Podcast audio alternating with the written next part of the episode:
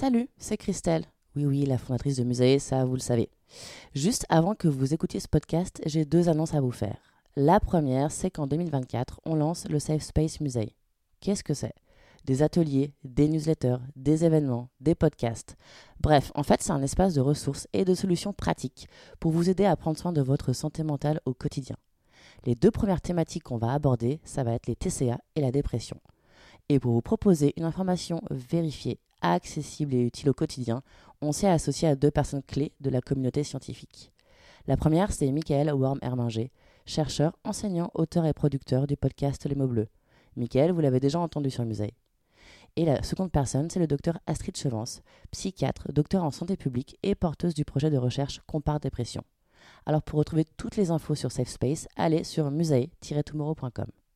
Et hop, attendez, la deuxième nouvelle, c'est que pour aller plus loin dans notre engagement en faveur de la santé mentale, on a décidé de soutenir la recherche scientifique publique sur la dépression.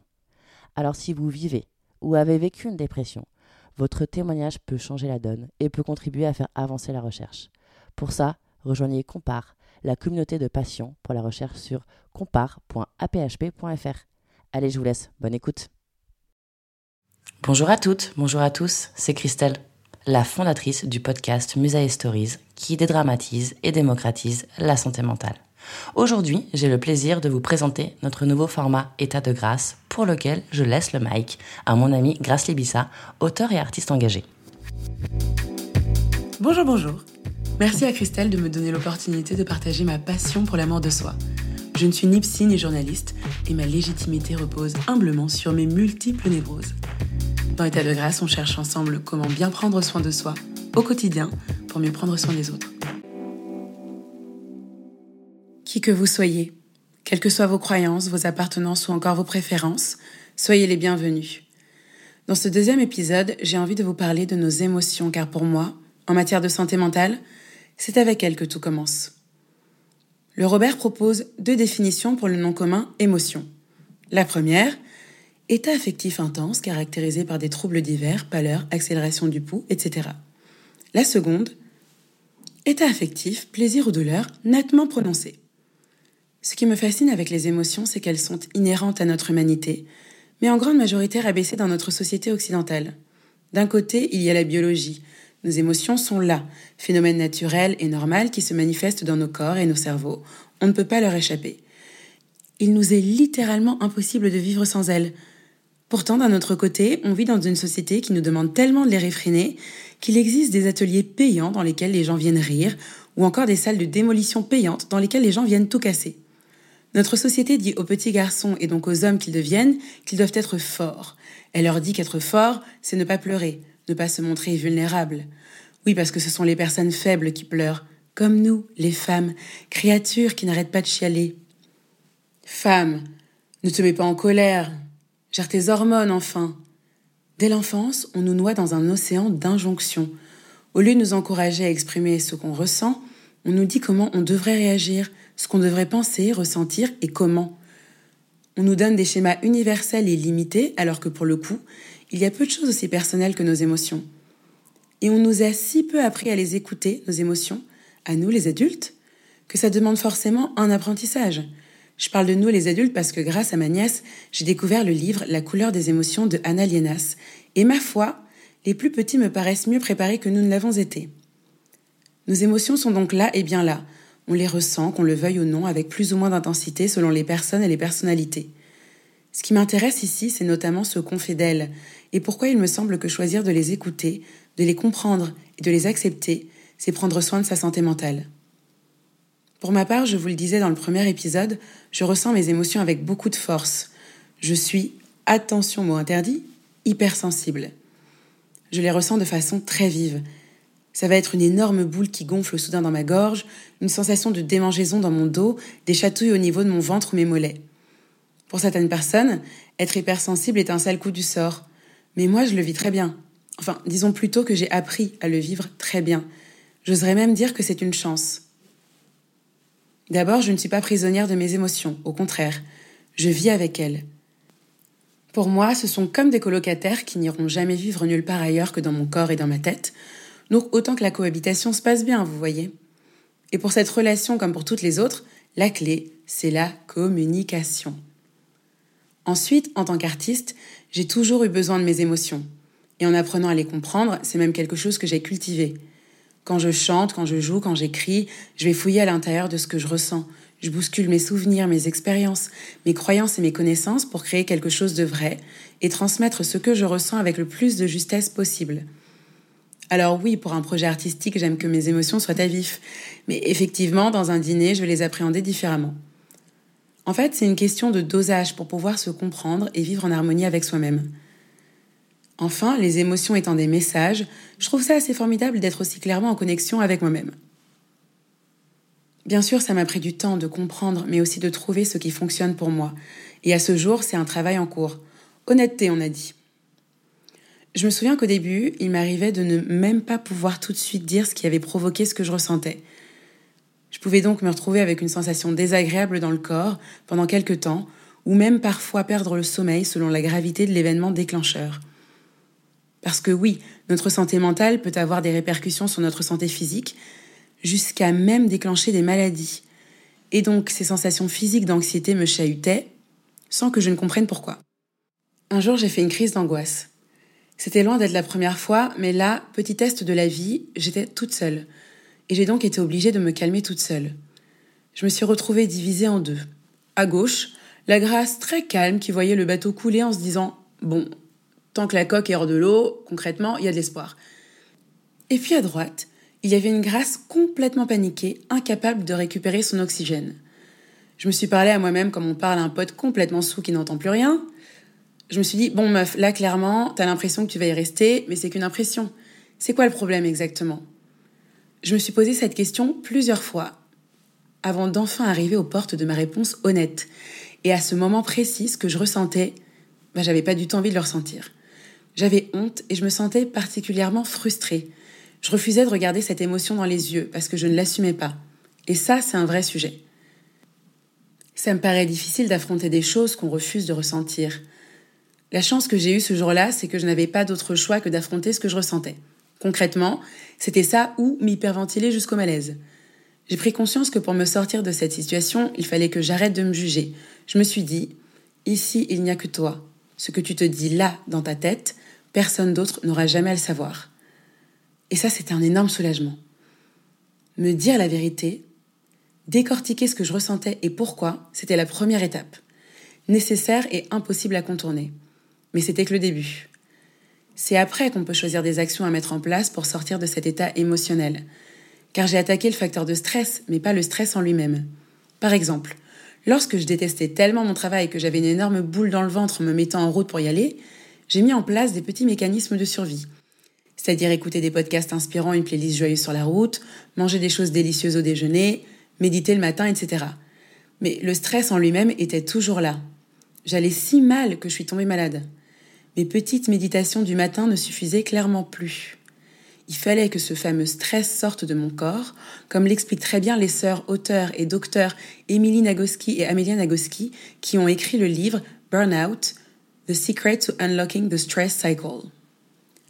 Il y a donc eu plusieurs étapes.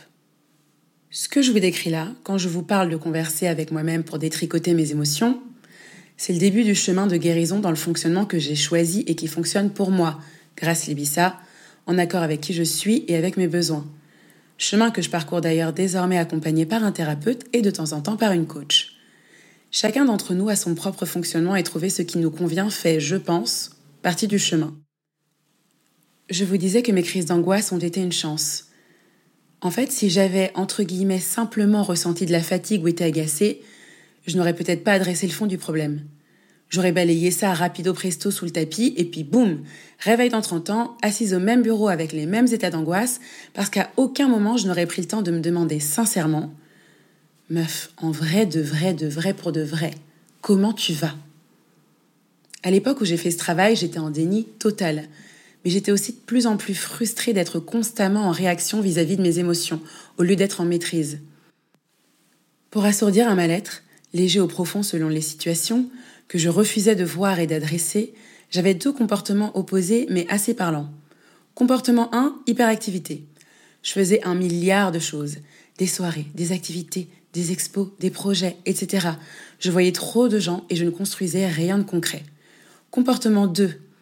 Je regardais des heures et des heures de contenu abrutissant en engloutissant des kilos et des kilos de bouffe. Deux salles, deux ambiances, même personne. J'étais pas au top de ma forme. À aucun moment, je ne laissais mon cerveau respirer. Le laisser respirer, c'était le laisser s'exprimer et vraiment, non merci. Du coup, au lieu de faire un vrai diagnostic de la blessure, je mettais un petit pansement sur une hémorragie interne en espérant que ça fasse la blague.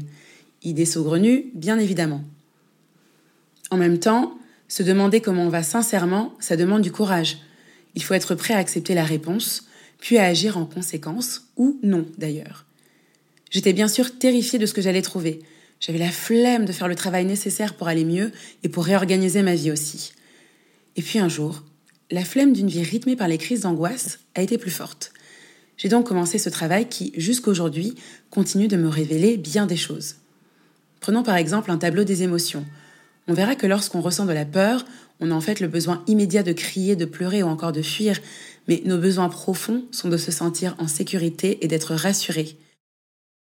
La situation sera bien sûr différente d'une émotion à l'autre, mais grâce à ces informations, on peut bien mieux appréhender les choses. Avant de les avoir, je trouvais ça particulièrement désagréable, voire parfois même douloureux, d'être perdu dans ce marasme émotionnel. Mais tout a changé le jour où j'ai découvert ma grande amie, l'intelligence émotionnelle. Dans son livre intitulé L'intelligence émotionnelle, le psychologue américain Daniel Goleman nous explique que c'est le langage de notre cerveau. En gros, quand on ressent des émotions, c'est notre cerveau qui parle. Il nous envoie un signal, en apprenant à accueillir ce signal, à accepter nos ressentis, et donc en écoutant ce que notre cerveau nous dit, nous communiquons mieux. Nous apprenons à analyser notre entourage social ou professionnel, et plus encore, nous développons nos compétences et nos aptitudes. L'intelligence émotionnelle est une forme d'intelligence qui se traduit par la capacité d'une personne à percevoir, à maîtriser et à exprimer ses émotions et ses sentiments, mais aussi ceux des autres. Elle influence donc notre rapport à nous-mêmes, self-control, motivation, intégrité, mais aussi bien sûr nos relations avec les autres. En nous apportant un savoir qui nous manquait, c'est un outil qui nous aide à trouver notre harmonie. Vous voyez où je veux en venir? Oui, qui dit harmonie dit, a priori, câliner sa santé mentale. Et ça, on aime. Mais ce n'est pas tout. Nos émotions travaillent avec nos pensées et nos actions. Ensemble, elles constituent notre cognition. La coach Brooke Castillo, qui a créé la Life Coach School, a théorisé cela en ce qu'elle a nommé le modèle de coaching de soi-même. C'est un excellent outil que je vous invite à consulter si vous souhaitez aller plus loin. Les émotions, ces signaux que notre cerveau nous envoie, ont un seul but ultime, nous ramener à un état de joie. Dans la colère, mon cerveau me pousse à agir pour ensuite être apaisé. Mais tout a des conséquences. Si je laisse ma colère exploser sans la contrôler, je peux faire quelque chose de malencontreux et par exemple me retrouver banni des Oscars pendant dix ans. Sans y avoir encore jamais mis les pieds, ce serait fâcheux. Comprenez bien, je ne dis pas que vous devez hurler sur votre manager la prochaine fois que vous ressentez une injustice au travail. Je vous encourage à accepter votre agacement, votre tristesse, votre colère. Accueillez votre frustration. Par accueillir, je veux dire observez-la, acceptez-la sans jugement. Dites-vous un mot gentil, ça aide. Prenez un peu de temps s'il le faut et ensuite, réfléchissez aux solutions. Et surtout, souvenez-vous que vous n'avez pas à y réfléchir seul. En étant très sensible, je vous le disais, on n'a pas vraiment le choix. On doit s'adapter, surtout dans un monde dans lequel, je le redis, être sensible est souvent dépeint comme un signe de faiblesse. Mais moi, j'ai trouvé ma vérité dans tout ça. Comme le dit mon parrain qui est un homme brillant, est-ce toi qui es trop sensible ou le monde qui est insensible? Me concernant, comme dirait l'autre, la question, elle est vite répondue. Le monde est à mon sens plutôt insensible. Il me suffit de regarder les informations une petite minute pour être conforté dans mon avis. Et personnellement, je n'ai pas envie de verrouiller mes émotions pour m'adapter à des injonctions contre nature. Il y a, si vous me permettez le jeu de mots, des moments de grâce bien trop merveilleux à vivre quand on laisse son cœur parler. Ce serait dommage de s'en priver. Certes, j'ai quelques proches qui me connaissent très bien et vous diront que je suis parfois une vraie drama queen, mais moi, ça me va bien comme ça. Parce qu'aujourd'hui, en tout cas, je sais ce qui est important pour moi et ce dont j'ai besoin pour mener une existence harmonieuse. Et attention, par harmonieuse, je ne veux pas dire parfaite. J'entends plutôt par là que je sais où je veux être et comment je veux me sentir. Et lorsque quelque chose ne me correspond pas, je le change pour retrouver mon équilibre et me sentir donc en harmonie. Le changement, bien sûr, peut se faire en quelques jours ou en quelques années, sinon c'est pas drôle. Travail en cours, vous dis-je. Si je réfléchis à tout ça, c'est parce qu'on est toutes et tous sur Terre pour un temps limité. Et a priori, comme l'a dit le grand sage Keanu Reeves, aucun d'entre nous ne sortira de tout ça vivant. Alors, autant vivre en étant le plus connecté à soi-même possible, vous trouvez pas? Il y a pléthore de contenus pour vous accompagner dans la gestion de vos émotions, dans le développement de votre intelligence émotionnelle. Ce que j'aime faire, pour ma part, ce sont des choses qui me rendent heureuse. J'essaie d'aller vers les petits bonheurs les plus durables possibles. Déjà, j'ai découvert que ce n'était pas parce qu'on était heureux qu'on souriait, mais parce qu'on souriait qu'on était heureux. Donc voilà, souriez. C'est très efficace et c'est gratuit, donc ne vous privez pas. Ensuite, écrire. Vous pouvez commencer par écrire chaque jour une chose qui vous apporte du bonheur. Et puis, si au fur et à mesure vous arrivez à trois choses, vous verrez votre jauge de bonheur se remplir et ma foi, c'est très agréable. Et puis, de façon plus neutre, quand on a la tête pleine de nœuds, en écrivant ses pensées, on en déroule les ficelles et ça peut faire beaucoup de bien. J'aime aussi écouter certaines chansons qui touchent tout particulièrement mon cœur. Par exemple, j'ai une playlist Petit Bonheur dans laquelle j'en ai mis plusieurs. J'aime aussi chanter, marcher, méditer, danser. Parfois aussi, ça me fait du bien d'envoyer un mot d'amour à une personne importante pour moi. Voilà quelques idées. À vous de vous trouver vos petits bonheurs à vous. Mais n'oubliez pas qu'avant l'harmonie vient l'acceptation. Si je suis triste et que j'ai besoin de pleurer pendant quelques jours avant de me remotiver, eh bien, qu'il en soit ainsi. Chacune de mes émotions est valide, et c'est en les respectant toutes qu'on prend bien soin de sa santé mentale et qu'on évite, par exemple, des disputes inutiles, des incompréhensions ou, pour aller dans les extrêmes, un burn-out. J'ai testé pour vous et vraiment, je ne recommande pas. Nous sommes arrivés à la fin de cet épisode. N'oubliez pas que vous n'êtes pas seul. Si vous ressentez un mal-être psychologique, je vous recommande vivement de parler à une ou un professionnel de santé. Sachez aussi qu'un thérapeute, c'est comme un conjoint. Le premier qu'on trouve n'est pas toujours le bon et ce n'est pas grave. Vous devez être à l'aise, vous sentir en sécurité et en confiance. J'espère que cet épisode vous a plu. Pensez à laisser 5 étoiles au podcast Musée Stories, likez, partagez, commentez, et puis aussi écrivez-nous. Dites-nous si des sujets vous donnent envie. Je l'écris et le construis pour vous et surtout avec vous. Si vous souhaitez aller plus loin, ne ratez pas les podcasts Interview Musée Stories, abonnez-vous à la newsletter qui vous rendra, je l'espère, la vie plus belle. Tout se passe sur le compte Instagram tomorrow M-U-S-A-E-T-O-M-O-2-R-O-W. Et quant à moi, si vous le souhaitez, vous pouvez me retrouver sur Instagram, grâce libissa du bas Je fais beaucoup de blagues. À très vite!